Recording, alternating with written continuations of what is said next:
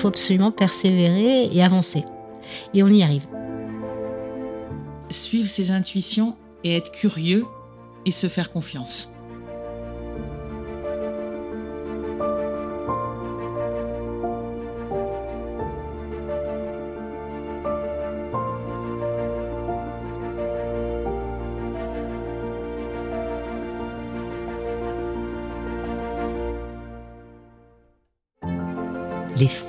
La joaillerie sont passionnées et cultivées, intelligentes et créatives, bosseuses et imaginatives.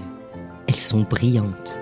On imagine le monde des bijoux comme un secteur léger et opulent. La réalité est autre. C'est un monde qui exige l'excellence dans tous les domaines, un monde de travail acharné, des artisans d'art aux mains de fées aux groupes internationaux à la puissance supranationale.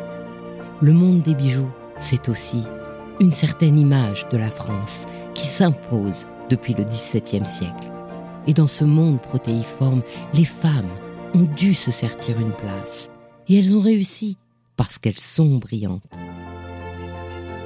Dans ce podcast, Brillante, je vous fais découvrir non pas l'envers du décor, mais la réalité du monde joaillier au féminin en interviewant les femmes de la joaillerie. À chaque fois, je leur demande un conseil pour une jeune femme qui serait tentée par ce monde où le scintillement de vitrine cache l'exigence du travail et de l'investissement personnel, pour que la prochaine génération se prépare ainsi à devenir brillante. Aujourd'hui, je reçois deux femmes brillantes de la joaillerie.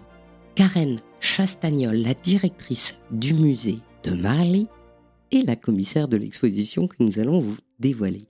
Et Anne Camille, qui est donc co-commissaire, mais aussi fondatrice du musée à la carte. Bonjour Karen. Bonjour. Bonjour Anne. Bonjour. Karen et Anne, est-ce que vous aimez les bijoux? Oui, moi j'ai toujours beaucoup aimé les bijoux. Et avant d'être conservateur de musée, j'ai fait un petit passage euh, express dans le milieu de la mode et euh, j'ai adoré euh, côtoyer les créateurs de bijoux, et notamment chez Chanel, où j'ai travaillé quelque temps. J'ai toujours aimé les bijoux depuis mon enfance et lorsque j'ai fait mes études de traduction et d'interprète euh, à Paris, qui n'avaient rien à voir avec mon métier d'aujourd'hui, certes, eh bien j'ai eu la possibilité euh, de faire un, un, petit mémoire sur un sujet qui me passionnait et j'avais naturellement choisi les pierres précieuses et j'étais allée travailler à la bibliothèque Forney où il y a euh, un nombre de livres absolument incroyables sur les plus beaux bijoux du monde et sur les pierres précieuses si on est là, c'est pour cette exposition particulièrement intrigante qui s'appelle Séduction et pouvoir. Et alors la séduction, d'après ce que j'ai compris, ça commence par les cheveux. Les cheveux ont toujours une importance euh, très très vive euh, dans la question du paraître, et notamment euh, sous l'Ancien Régime et particulièrement sous le règne de Louis XIV, puisque Louis XIV lui-même mettait beaucoup d'ardeur à mettre ses cheveux en valeur. Il avait une très belle chevelure hein, étant jeune homme. Il était blond, il avait des cheveux longs. Et malheureusement, très jeune, il a été atteint de calvitie et ça a été un, drame car il fallait euh, maintenir en fait euh, cette, apparence, et cette puissance de la chevelure. Donc, il s'est fait confectionner dans un premier temps des, perruques à fenêtres qui permettaient de mélanger euh, les cheveux véritables avec les cheveux de la perruque à l'aide de trous qui étaient appliqués sur la perruque, qui permettaient de retirer des mèches de cheveux naturels et de les mélanger aux cheveux qui à l'époque étaient des cheveux qui étaient acheté aux paysannes. Quelques temps après, Louis XIV a véritablement perdu euh, beaucoup plus de cheveux et a décidé de se raser entièrement. Et à cette époque-là, donc, il a fait réaliser des perruques entières. Tout au long du règne, la perruque n'a cessé de se développer en hauteur notamment. Plus la perruque était haute et euh, plus le, rang et l'importance du, personnage euh, étaient affirmés. Bien sûr, à la cour, tout le monde a suivi cette, cette mode puisque le roi portait la perruque, bah, l'ensemble des courtisans porter également la perruque. On n'a pas la perruque de Louis XIV, mais on a au moins une boîte. On a une boîte à perruques, alors qui n'est pas de la période de Louis XIV, mais plutôt de la période de Louis XV, qui est une boîte en bois qui représente une scène chinoise, comme très souvent ce type d'objet. On a également une boîte à poudre de perruques, puisqu'après avoir porté des perruques au naturel, on a commencé à les poudrer. Et ça donnait d'ailleurs des scènes qu'on trouverait assez drôles euh, aujourd'hui, puisque le coiffeur, perruquier, euh, lançait euh, la poudre en l'air et la poudre redescendait se poser sur la tête emperruquée du courtisan et on protégeait euh, le visage avec une sorte de cornet pour que euh, on ne se retrouve pas le visage euh, couvert de poudre. Donc on avait pas mal d'accessoires, effectivement ces boîtes qui contenaient les perruques, des boîtes qui contenaient de la poudre de perruque. Et alors cette boîte dont vous nous parlez, elle est grande comment? On va dire qu'on peut se la figurer par rapport à une feuille de papier A4 à peu près. C'est à peu près la taille, un petit peu plus grand.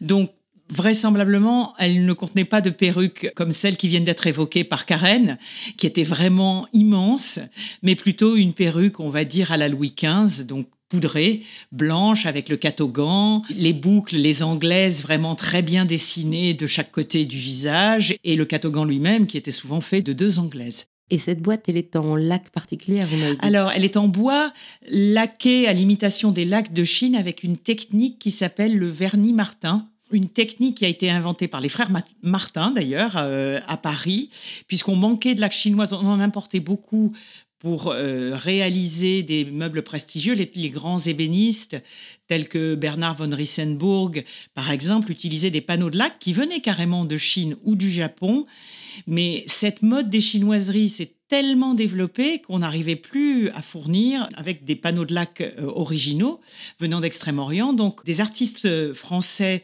et parisiens ont commencé à imiter déjà le dessin des lacs euh, chinoises et ensuite pour donner ce côté glacis et ce côté mordoré, ont inventé la technique du vernis martin à partir d'une résine qui vient d'un arbre qui s'appelle le mopal, si j'ai bonne mémoire.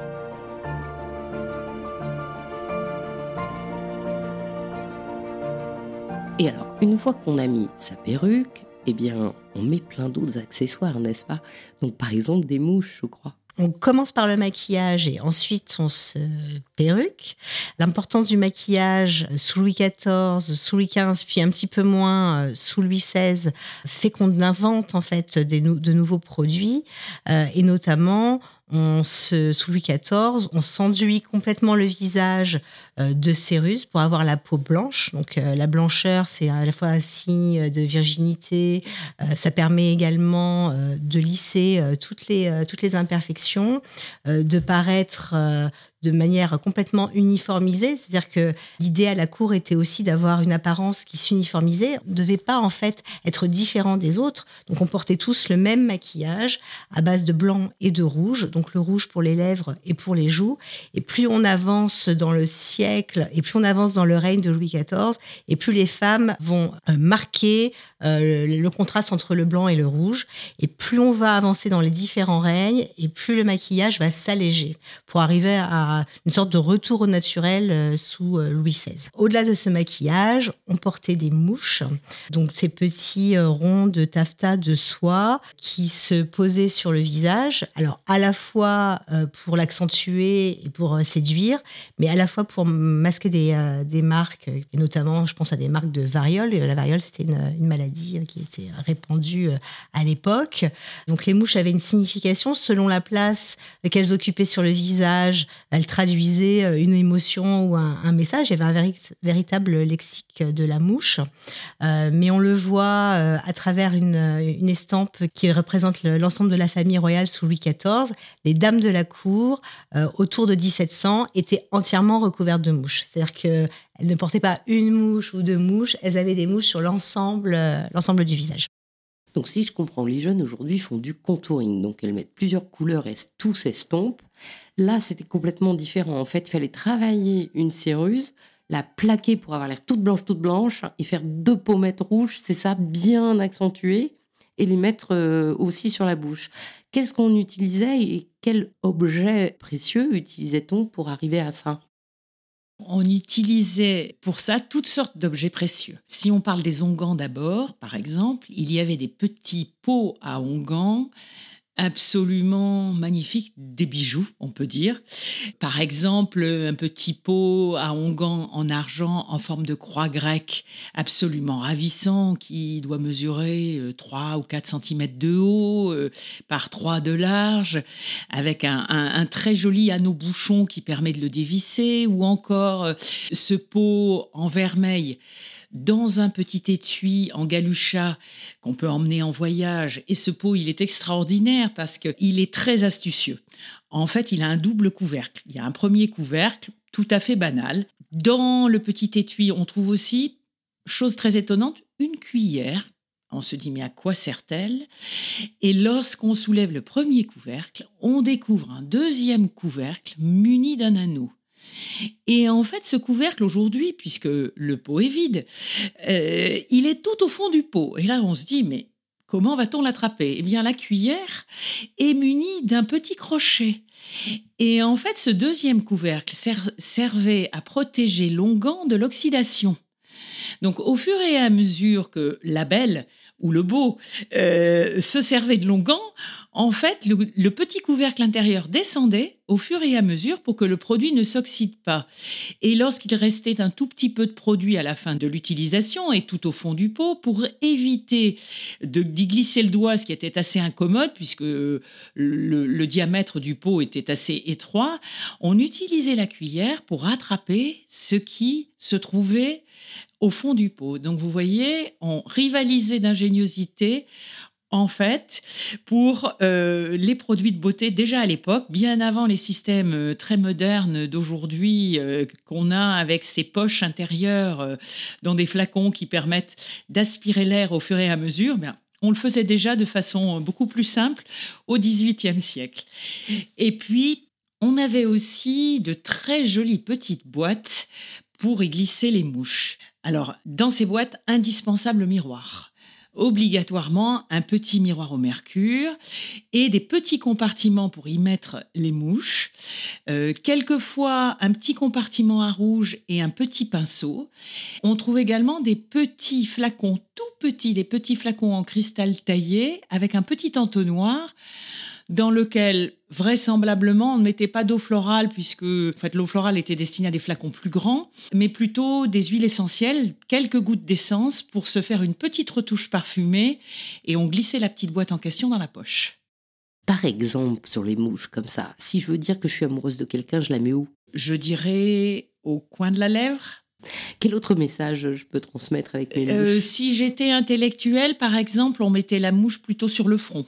Si j'étais coquine, on la mettait au coin de l'œil. Si j'étais de nature très gaie et enjouée, on la mettait euh, dans le creux de la joue, là où, on a un creux quand on sourit ou quand on rit. Tout un langage. Ce que vous me dites donc, c'est que le maquillage, il est aussi bien pour les messieurs que pour les dames. Tout à fait. Euh, les femmes et les hommes se maquillaient et, comme je le disais, euh, cherchaient à cette uniformisation du paraître. Et donc, une fois que hum, ce côté euh, maquillé était fait, on se parfumait, on se lavait, on utilisait quoi à l'époque? C'est très intéressant parce que le, rapport à la hum, toilette et le rapport euh, à la beauté est complètement différent d'aujourd'hui. Alors il y a différentes choses à savoir. Euh, la première, c'est que à l'époque de Louis XIV, on se lavait principalement de manière sèche on utilisait euh, donc des eaux de senteur euh, en friction et l'eau était très peu utilisée euh, pour la toilette car on en avait peur et notamment l'eau chaude était réputée pour transmettre des bactéries donc des maladies. Pendant assez longtemps, on a évité de se tremper dans l'eau chaude, même si on sait également que le roi a prenaient des bains, euh, ce qui est paradoxal, mais la plupart des courtisans se frictionnaient avec des eaux de senteur, euh, se lavaient exclusivement en se parfumant finalement, et changeaient euh, plusieurs fois par jour de vêtements, et notamment des vêtements de peau, les, chemises qui étaient en contact avec le, le corps. Je pense qu'on mettait cette eau sur une étoffe et on appliquait l'étoffe sur soi en frottant. Ce que je voulais ajouter euh, également, c'est que on trouve au XVIIIe siècle du savon Et il existe d'ailleurs de très jolis objets euh, qui s'appellent des boules à savon euh, de l'époque Louis XV et Louis XVI et des boules à éponge. Donc on commence à utiliser un petit peu le savon et l'éponge, mais effectivement, sous le siècle de Louis XIV, on utilise des toiles, alors peut-être du, linon ou du coton, je ne saurais le dire, alors, après, il y a tout un rituel, effectivement, euh, pour la toilette euh, qui est assez théâtral. On procède à la toilette du roi et en plus, elle, a lieu euh, en, public. Le moment de la toilette est quelque chose de, très important, contrairement à ce que l'on pense. Souvent, on a expliqué qu'il y a de très mauvaises odeurs au château de Versailles, où tous les courtisans, en fait, logeaient. Les mauvaises odeurs, elles sont liées non pas à un manque d'hygiène corporelle, puisque les gens se lavaient différemment, mais se lavaient et se changeaient. Mais je pense que les, les mauvaises odeurs, en fait, étaient plutôt liées au problème de mauvaise organisation, on va dire, des toilettes. voilà. Pour soulager les besoins naturels, en fait. Mais aussi, ce qu'il faut savoir, c'est que l'ensemble des accessoires euh, du maquillage et de la coiffure sont également parfumés. Donc, les perruques sont poudrées avec de la poudre parfumée, les mouches sont parfumées, on achète des gants parfumés. En fait, tout est parfumé. Donc, en fait, vous embaumez, euh, quoi que vous fassiez, tout est imprégné d'une senteur particulière. Et les senteurs euh, choisies euh, sont quasiment pour tout le monde les mêmes. Donc là aussi, on a dit uniformisation du paraître, mais aussi uniformisation de l'odeur. Et qu'est-ce qu'on sent? On ne sent pas la même chose à la cour de Louis XIV à la cour de Louis XV et à la cour de Louis XVI. On sait aujourd'hui que Louis XIV avait une allergie aux odeurs euh, assez générale, euh, probablement liée aux, problèmes dentaires énormes qu'il avait eu et qui avaient dû affecter son sens de l'odorat également. Il aimait beaucoup l'odeur de la fleur d'oranger, donc on peut dire et supposer que à la cour de Louis XIV, puisque c'était l'odeur préférée du roi et la seule qui supportait, l'odeur du courtisan devait euh, tourner autour de la fleur d'oranger, mais poudre d'iris, parfum élégant, également la tubéreuse euh, qui venait d'Italie. Sous Louis XV, le parfumage euh, change. On sait que Louis XV aimait beaucoup l'odeur de la rose la vogue de l'eau de Cologne commence à se développer à la cour et chez les parfumeurs de cette époque.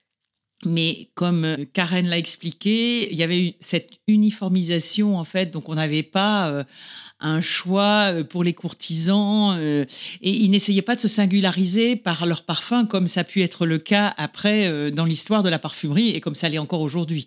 Sous Marie-Antoinette, on revient à plus de naturel dans la parure, dans le maquillage et paradoxalement, le parfum se complexifie un peu. On commence à faire des, compositions plus sophistiquées, plus complexes à la fin du XVIIIe siècle. Et il y a d'ailleurs des maisons de parfums euh, qui apparaissent, euh, El euh, Lubin, Dorin, qui démarre avec le commerce des mouches de Marguerite Montancier et puis qui devient une maison de parfums ensuite. J'ai oublié une chose concernant Louis XIV, dans les notes qui étaient très à la mode à la cour également, il y avait les notes épicées et les notes animales. Alors, les produits animaux sont aujourd'hui interdits dans la formulation des parfums. Mais il faut dire qu'à l'époque, tout ce qui était à base de notes musquées, civette, castoreum, ambre, et qui contribuait à la tenue des parfums, hein, vraiment euh, énormément, euh, c'était très à la mode, de même que les épices, qu'on retrouvait également euh, à la table du roi d'ailleurs. C'est assez amusant parce que les, notes de muscade, de cardamome, de cannelle, qui étaient très très en vogue, on les retrouvait également dans certaines composition euh, d'eau euh, à l'époque de Louis XIV. Est-ce qu'on a retrouvé des flacons avec des restes dedans? Il existe peu de flacons qui contiennent encore des essences de l'époque ou des eaux florales de l'époque qui ont dû principalement être utilisées. On trouve encore euh, des flacons, plutôt 18e, qui contiennent des résidus de sel de vinaigre aromatique. Mais très souvent, il est impossible d'ouvrir ces flacons. Donc, Alors c'est là que euh, on distingue les courtisans euh, du reste, on va dire, des consommateurs. La différence était dans le flacon. C'est-à-dire qu'on vous vendait le parfum dans un flacon banalisé, un flacon euh, neutre, fonctionnel, mais ensuite vous pouviez de vous-même acquérir ou faire euh, réaliser des flacons euh, d'une très grande beauté et d'une grande préciosité qu'il existe toutes sortes de flacons dans des matériaux très très différents, beaucoup de choses très précieuses. Je ne savais absolument pas que c'était les particuliers qui avaient leurs propres jolis flacons. Et du coup, on mettait ça tout seul dans une petite boîte, dans une grosse boîte Comment on faisait?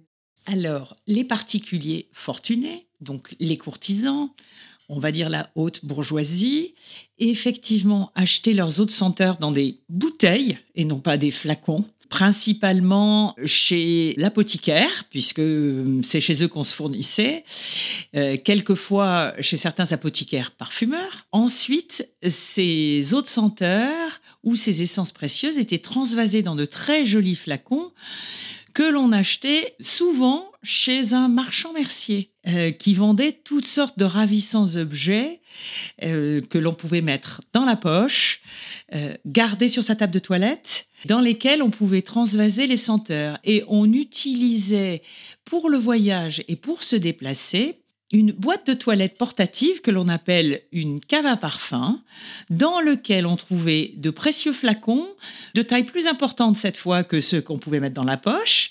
On trouvait un entonnoir, très souvent on trouvait un petit mortier à phare, une petite coupelle.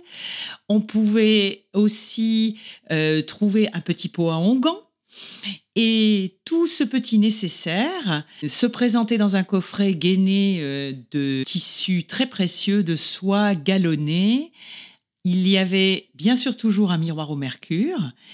Et ces coffrets étaient réalisés dans des bois précieux, en marqueterie, voire même ornés de scènes galantes, par des artistes, dans l'esprit de Boucher par exemple, et ensuite laqués avec la fameuse technique du vernis Martin. Quand vous dites précieux, c'est le verre qui est précieux, il y a un capuchon euh, en or? Le verre pouvait être plus ou moins précieux.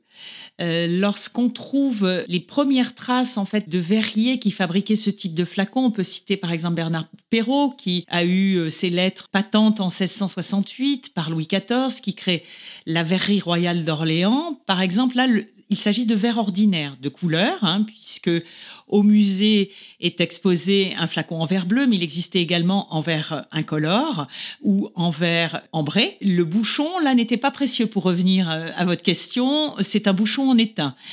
Petit à petit, quand même, la verrerie se perfectionne et on commence à trouver des flacons en cristal dorés à leur fin.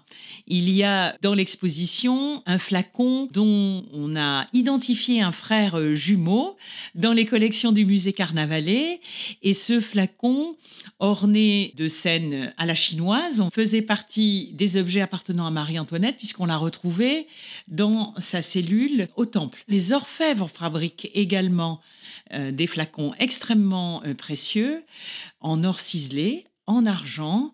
Les verriers cherchent aussi à imiter les pierres dures, donc vous pouvez avoir des flacons qui imitent l'agate.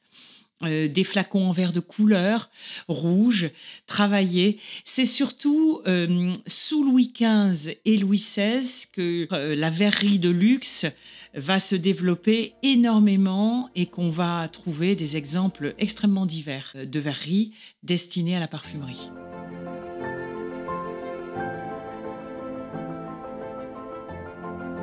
En matière de parfumerie, je crois qu'on pensait que les senteurs protégeaient et donc on avait des pommes de senteur. Les senteurs, elles ont plusieurs euh, usages. Elles peuvent, dans certains cas, vous permettre euh, de vous soigner. Donc, euh, c'est le cas lorsque vous vous sentez un petit peu faible, lorsque vous avez une migraine. On peut utiliser toutes ces senteurs d'un point de vue pharmaceutique, mais également d'un point de vue prophylactique. Tout à fait, on avait ces croyances qu'on pouvait éloigner toutes sortes de choses grâce, grâce à ces odeurs. Et on retrouve très souvent ce qu'on appelle des pommes de senteurs ou pommandères ou des vinaigrettes qui sont des petits accessoires qui peuvent s'accrocher euh, à une châtelaine euh, ou à une ceinture ou à une chaînette et qui permettent de diffuser des odeurs grâce soit à une petite éponge imbibée d'eau de senteur ou euh, d'huile, voilà, de choses très concentrées ou même des morceaux de matière parfumée comme de l'ambre par exemple. Et ces objets-là sont précieux Alors ces objets sont archi précieux.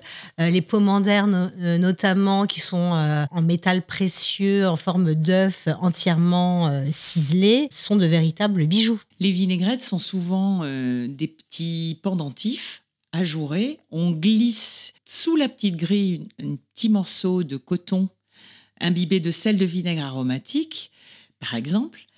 Et lorsqu'on se sent défaillir à la cour, puisqu'il y a énormément de monde et qu'on porte un corset très serré, on prend la petite vinaigrette que l'on porte soit en pendentif, soit accrochée au corsage, soit qu'on glisse dans la poche, et on respire ces sels de vinaigre aromatique afin de reprendre ses sens. Et en matière euh, de soins un peu prophylactiques ou de, santé, j'ai vu qu'il y avait un, un gratte-langue. Ah oui, parce que l'hygiène de la bouche, c'est aussi quelque chose de très très important à l'époque. Aujourd'hui, on va dire qu'on la pratique plutôt de façon cachée et intime dans la salle de bain. Mais à l'époque, pas du tout. On avait parfois dans la poche, et les hommes y compris, de petits objets qui servaient de cure-dents, également de gratte-langue. Alors, souvent en argent, travaillé, ciselé, torsadé, par exemple, et quelquefois bifonction. Donc d'un côté le gratte-langue qui peut ressembler à une cuillère et de l'autre côté une pointe qui sert de cure-dent. Tout cela glissé dans de petits étuis en bois précieux, par exemple le bois d'amourette, qui était utilisé euh, à cette époque, que l'on pouvait même sertir de petits clous facettés. Euh, c'était un petit objet qui mesurait environ 9 cm euh, par 1 cm à 1 cm et demi de large, et on glissait ça dans sa poche, et on pouvait le sortir pour soulager une gêne ponctuelle lorsqu'on avait fait un bon repas, par exemple.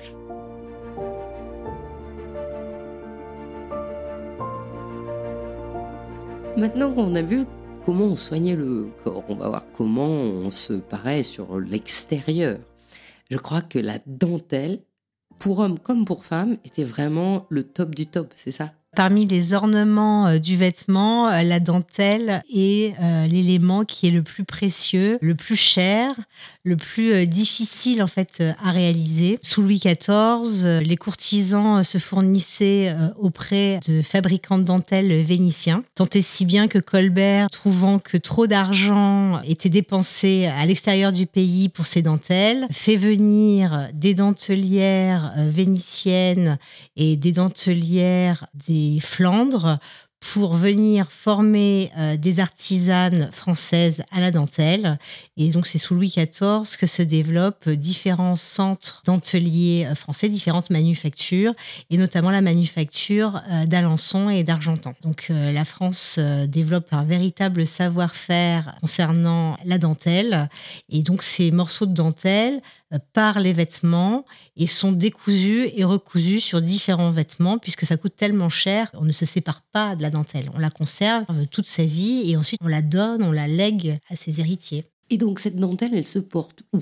Alors, il y a aussi un usage mobilier de la dentelle. On peut utiliser la dentelle dans un intérieur euh, avec des napperons ou des toffes d'ameublement. Sur le vêtement, elle se porte, enfin surtout chez les hommes, au niveau du col. Elle se porte sur le rebord des manches, on appelle ça les engageantes. Elle se porte également fixée au corsage un long ruban de dentelle qu'on appelle le, volant. Elle se porte également autour de la tête, fixée à une coiffe, de longs rubans de part et d'autre du visage, qu'on appelle les barbes chez la femme. Et cette espèce de gros col euh, rigide, il s'appelle comment? Ça s'appelle un col à rabat. Alors, on ne sait pas si c'est une confection euh, française ou vénitienne. Donc, on a un col à rabat euh, qui a été confectionné aux alentours de 1660. On n'a pas encore réussi à déterminer euh, de quelle manufacture il vient. Et donc, c'est des cols portés par les hommes et aussi beaucoup étaient portés par les ecclésiastiques. C'est vraiment une chose qu'on retrouvait autant chez les hommes que chez les femmes.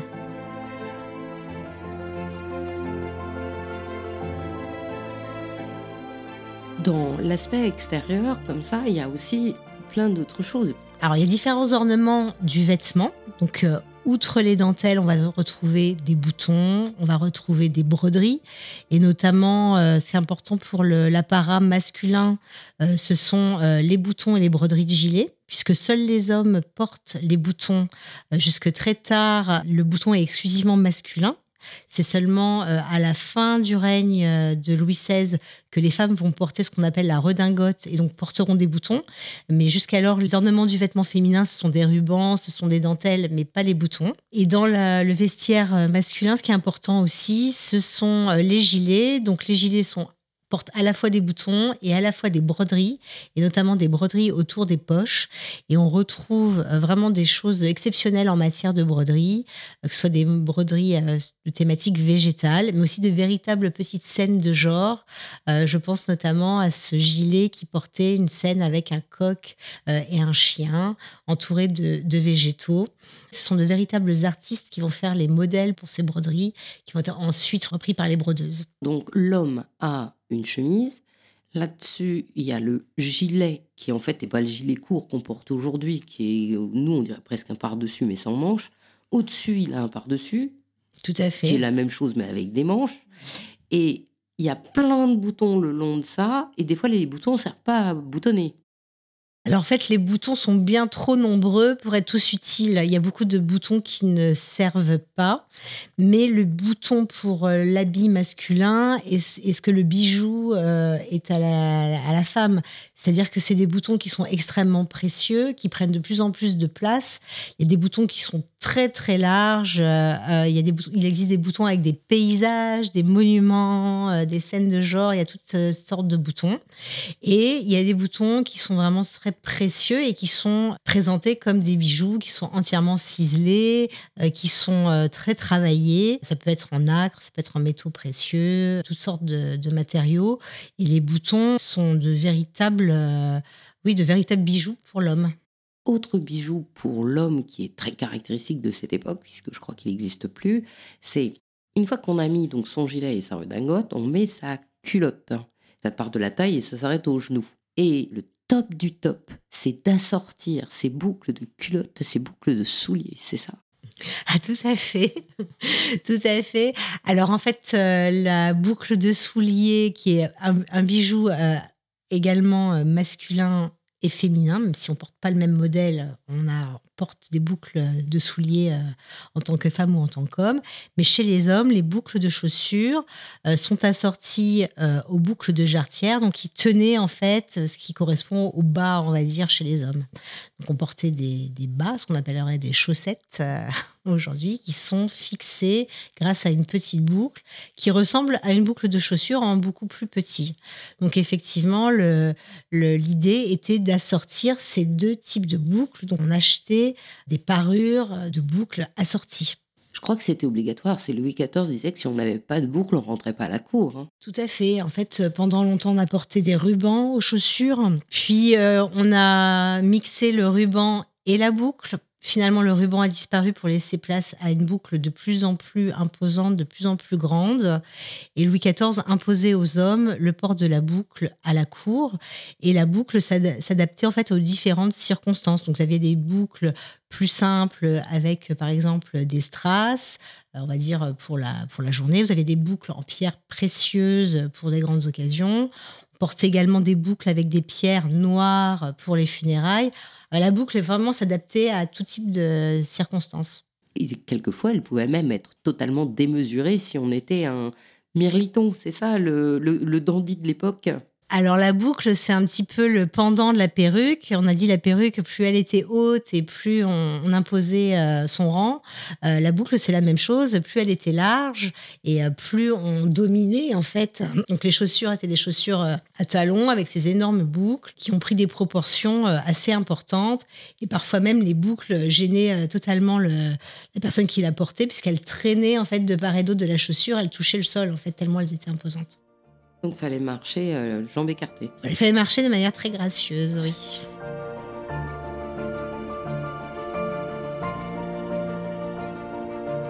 Il y a quelque chose d'autre qui m'avait vraiment attiré l'œil, qui n'est pas vraiment de la parure, mais qui est quelque chose de tellement charmant. C'était les boîtes à billets doux, qui font partie, je crois, de ce que vous appelez les objets de galanterie. Les billets doux, quel nom euh, poétique. Le terme générique, c'est également étui à message. En fait, ce sont de petits tubes que l'on pouvait glisser dans la poche ou dans la main de l'être que l'on convoitait euh, ou à qui on souhaitait faire passer un petit message. Donc, ces petits tubes, euh, on y glissait un petit message écrit en papier. Euh, ils étaient euh, réalisés dans toutes sortes de matériaux, de l'écaille à décor de scènes galantes, ensuite revêtues de vernis martin, en marqueterie de paille par exemple, également gainés de galucha et sertis d'argent. Ils comportaient parfois un deuxième compartiment pour recevoir un tout petit flacon rempli de sel de vinaigre aromatique. Donc c'était un objet à deux fonctions. Et c'est vrai que ces, objets euh, sont absolument charmants et ils sont à rapprocher également de petites boîtes que l'on appelle des bergamotes, qui sont une spécialité grassoise du 18e, qui étaient euh, de petites boîtes recouvertes d'écorce de bergamote séchée, mises en forme sur une forme en bois arrondie, qui était ensuite peinte, ornée d'un petit message galant, je me languis, par exemple, et que l'on remplissait de friandises, petites confiseries, petits bonbons, et que l'on offrait également à ses amis, à sa fiancée, à son fiancé, en gage d'amour ou, d'amitié. Et qu'est-ce qui existe d'autre comme objet de galanterie? Et l'objet de galanterie, ça rassemble quoi? Alors l'objet de galanterie ou galanterie de poche, ça rassemble en fait euh, l'ensemble des objets euh, que l'on peut tenir dans sa main ou dans sa poche. Et c'est euh, extrêmement intéressant la manière dont à cette époque on va mettre en valeur tout type d'objets. Donc ce sont des éventails, ça peut être des bijoux aussi. On peut parler de montres, euh, de certains bijoux, des petites euh, tabatières, donc parce que les femmes et les hommes utilisaient le tabac. Ça peut être des petits nécessaires des, à parfum, mais des petits nécessaires de couture. Enfin, ça peut être toutes sortes de choses. Et ces objets de galanterie, ils sont véritablement le vecteur d'un message qui est la séduction, bien sûr, mais aussi la toute-puissance, puisque ce sont des choses qui vont être de plus en plus élaborées et de plus en plus euh, précieuses, et qui vont permettre aux courtisans non seulement de montrer euh, son pouvoir et sa richesse à travers euh, l'objet lui-même, mais aussi accompagner la manipulation de l'objet et le port de l'objet de toute une gestuelle en fait très particulière et très élégante, très raffinée, qui est vraiment propre à cette classe là. Et euh, ce qui est intéressant, c'est de voir que à la fin du règne de Louis XVI, à un moment où on va avoir euh, une simplification du costume, du vêtement, on va aller vers plus de naturel. La manière de, de continuer à se distinguer pour les courtisans va être de faire fabriquer, notamment par les marchands merciers, des objets de galanterie encore plus raffinés, avec des matériaux encore plus précieux, des savoir-faire encore plus poussés, euh, parce que ce sera une manière de pouvoir continuer à se distinguer. Galanterie, c'est pas des objets qu'on offre à son galant, c'est des objets qui montrent qu'on fait partie de la caste des galants. Alors, il y, a, les deux. Il y, a, deux choses. Euh, c'est-à-dire que, comme l'a dit Anne concernant euh, les bergamotes, on peut aussi euh, trouver de nombreux objets, que ce soit des boîtes à mouches, que ce soit des nécessaires, qui peuvent être offerts. Donc, pas seulement dans le cadre de la séduction, ça peut être aussi dans le cadre de l'amitié. Il y a beaucoup d'échanges amicaux. Ça peut être aussi des cadeaux diplomatiques. En fait, il y a toutes sortes de situations dans lesquelles on offre les objets, mais aussi dans la situation amoureuse. Après, lorsqu'on parle d'objets de galanterie, on pense à l'éventail qu'on utilise pour séduire, euh, on pense à toute cette gestuelle qui accompagnait le port de ces objets. Et puis, de toute façon, c'est une manière de montrer quelque chose de beau et de partager quelque chose d'exceptionnel. On séduit aussi par sa richesse et son pouvoir. Et les caches-talons en or, ça fait partie de la galanterie? Les parures de talons qui sont en pomponne. Si le pomponne, c'est un alliage d'or et de cuivre euh, qui a été autorisé au XVIIIe siècle, puisqu'on n'avait pas le droit euh, de toucher à l'or, qui restait un monopole euh, royal, bien sûr. Donc ces parures de talons, c'est une petite mode sous le règne de Louis XV. Elles étaient destinées aux femmes. D'ailleurs, elles ont la forme d'un talon qu'on appelle Louis XV, puisque Louis XV a donné euh, son nom à un talon très haut qui pouvait atteindre jusqu'à 12 cm, donc on n'est pas loin euh, de nos extrêmes euh, actuels, on va dire, qui présentait une cambrure extrêmement inconfortable, puisque l'axe et le cambrion étaient déplacés vers le milieu de la semelle. Donc vous pouvez imaginer que jucher sur 12 cm en étant en équilibre précaire, ça devenait très très compliqué. Et cette mode du talon qu'on a appelé talon bijou, euh, qui a été très éphémère à la cour de Louis XV et réservée vraiment aux femmes de la haute aristocratie, a été assez exceptionnelle puisqu'on sertissait certains talons de pierres précieuses carrément. On leur avait donné euh, le nom euh, à ces parures de talons de venez-y voir, puisque euh, il fallait soulever la, robe de la dame pour aller voir le talon en question. Tout le monde ne pouvait pas voir le talon. Et ces parures de talons bah, n'ont rien à envier aux talons actuels les plus fantaisistes que nous voyons dans la mode ornés de perles, en métal, en miroir, en toutes sortes de matériaux.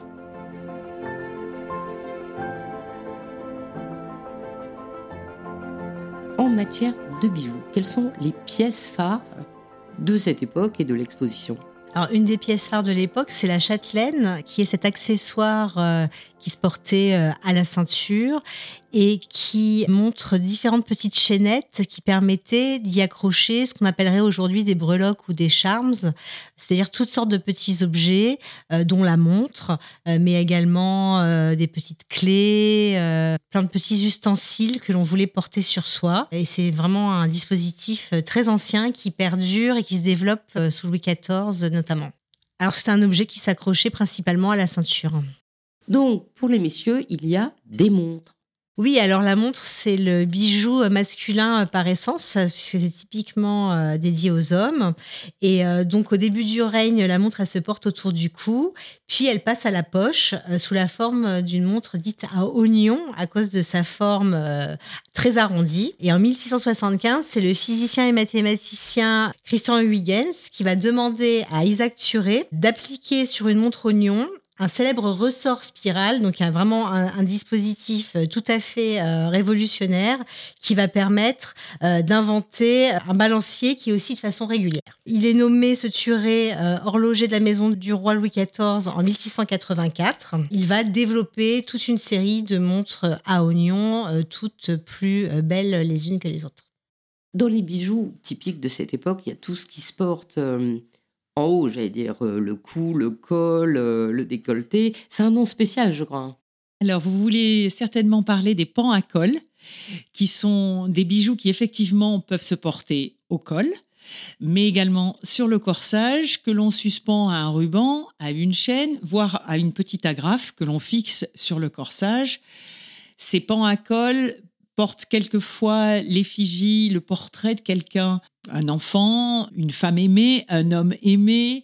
Euh, ce sont des portraits quelquefois émaillés, sertis de pierres précieuses, de perles également. Ils peuvent de temps en temps être simplement des médaillons que l'on peut convertir aussi en broches. Le médaillon plus simple, sans effigie, se porte également énormément. Certains médaillons, sous le siècle de Louis XIV, reprennent par exemple certaines modes euh, très présente dans les arts décoratifs. Donc on trouve des décors d'inspiration ottomane, comme dans ce médaillon polychrome émaillé euh, de fleurs absolument majestueuses dans des tons très vifs de jaune, de rouge, de bleu présentés dans l'exposition. Là, on vient de faire tout un tour de la galanterie de Louis XIV à Louis XVI. On a fait ce tour parce que vous avez créé, toutes les deux, une sublime exposition qui s'appelle donc Séduction et pouvoir, l'art de s'apprêter à la cour, qui est au domaine de Marly. Dans cette exposition, pour finir un petit peu ce tour, quel accessoire préférez-vous? J'ai deux chouchous, moi. C'est euh, le premier, on vient d'en parler, ce sont les parures de talons en pomponne, ce que je trouve absolument exceptionnel. Et puis c'est très, c'est très rare finalement de, de, voir cela. Et mon second objet préféré, dont on n'a pas véritablement parlé, c'est un petit nécessaire à parfum et à couture qui se trouve logé dans une noix. Euh, sertie euh, ah. de métal précieux. Voilà. Une vraie noix? Une véritable noix, oui. Donc les flacons dedans, il y en a combien? Il y a un flacon et un dé à coudre, euh, un flacon qui fait à peu près la taille de, l'ongle de mon petit doigt, avec un petit bouchon en vermeil. Euh, elle est présentée ouverte, mais elle se ferme et elle se glisse euh, dans la poche. Et vous, Anne? Un objet me touche beaucoup, c'est le billet doux en marqueterie de paille pour sa finesse euh, d'exécution et, son côté plus humble aussi dans, dans, le matériau de base, la paille. La paille, c'est quelque chose d'humble. L'objet devient précieux par la qualité d'exécution et ça, je trouve ça assez remarquable. Je vais dire aussi qu'il y a un objet dans la partie cosmétique et maquillage que je trouve très très intéressant et qui est assez extraordinaire parce qu'il a un résidu de produit. C'est le petit mortier à phare avec sa boîte d'époque, comme une petite soucoupe euh, en porcelaine décorée à leur fin, qui est un petit pot en même temps mais qui ne s'ouvre pas et sur lequel on pouvait broyer euh, le phare et ensuite, euh, bien sûr, se farder les joues.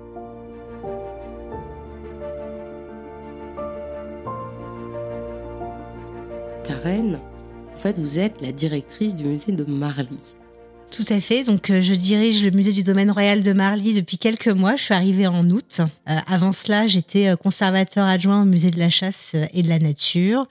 Donc, moi, j'ai fait un parcours universitaire. J'ai un doctorat en histoire de l'art et je me suis dirigée vers les musées, la conservation. Et, c'est un grand bonheur pour moi de gérer une collection et d'organiser des expositions et de faire de la recherche et surtout de faire renaître ce domaine de Marly. Si je devais résumer, c'était le petit Deauville de Louis XIV. Tout à fait. Donc, euh, le château de Marly, c'était euh, la demeure de plaisance, la demeure de chasse de Louis XIV, où il se retirait euh, de la cour de Versailles, où l'étiquette était très lourde, pour venir séjourner quelques jours par semaine avec sa famille et accompagné de courtisans triés sur le volet, qui se retiraient dans ce petit château qui était une, merveille, dans un, écrin de verdure.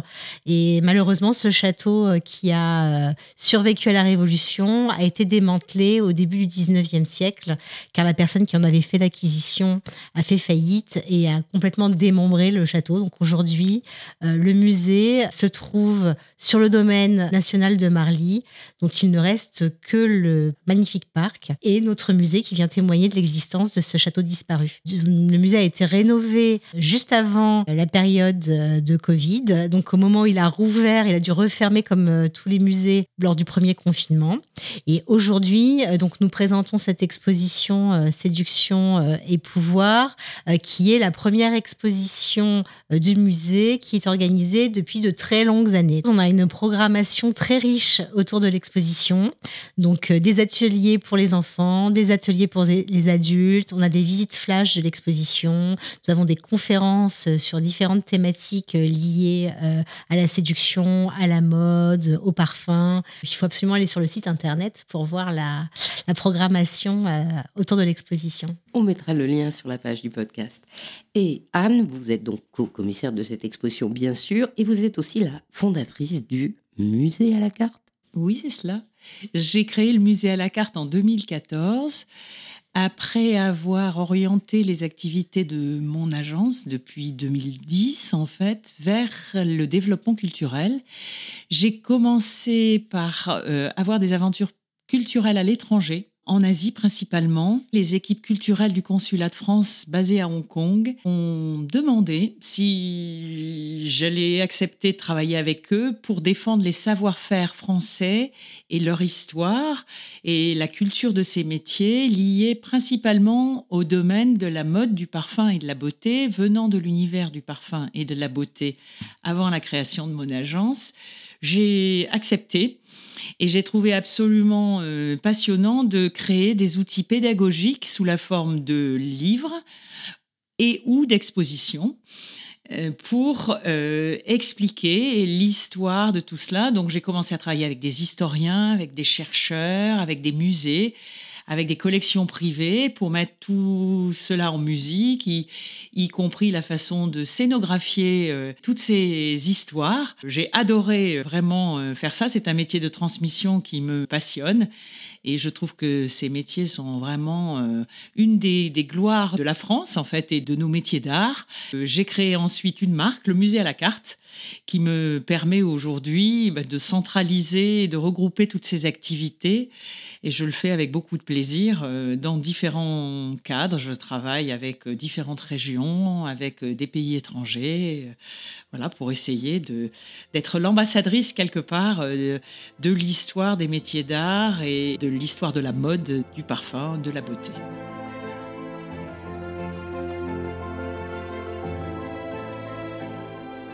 Si vous deviez donner un conseil à une jeune femme aujourd'hui qui voudrait faire comme vous, c'est-à-dire Karen aller dans le culturel et Anne inventer un métier qui n'existe pas, quel conseil vous lui donneriez? Alors moi j'ai un conseil très simple, c'est de ne pas euh, écouter les gens qui disent qu'on n'y arrivera pas pour une raison ou pour une autre. En fait, euh, on arrive toujours à ce qu'on souhaite. Si on n'emprunte pas la voie que les autres ont choisie pour vous, c'est pas un problème. Il faut absolument persévérer et avancer. Et on y arrive. Alors moi, je dirais qu'il faut être intuitif, suivre ses intuitions et être curieux et se faire confiance. Eh bien, merci beaucoup Karen. Merci infiniment. Merci Anne. Merci Anne.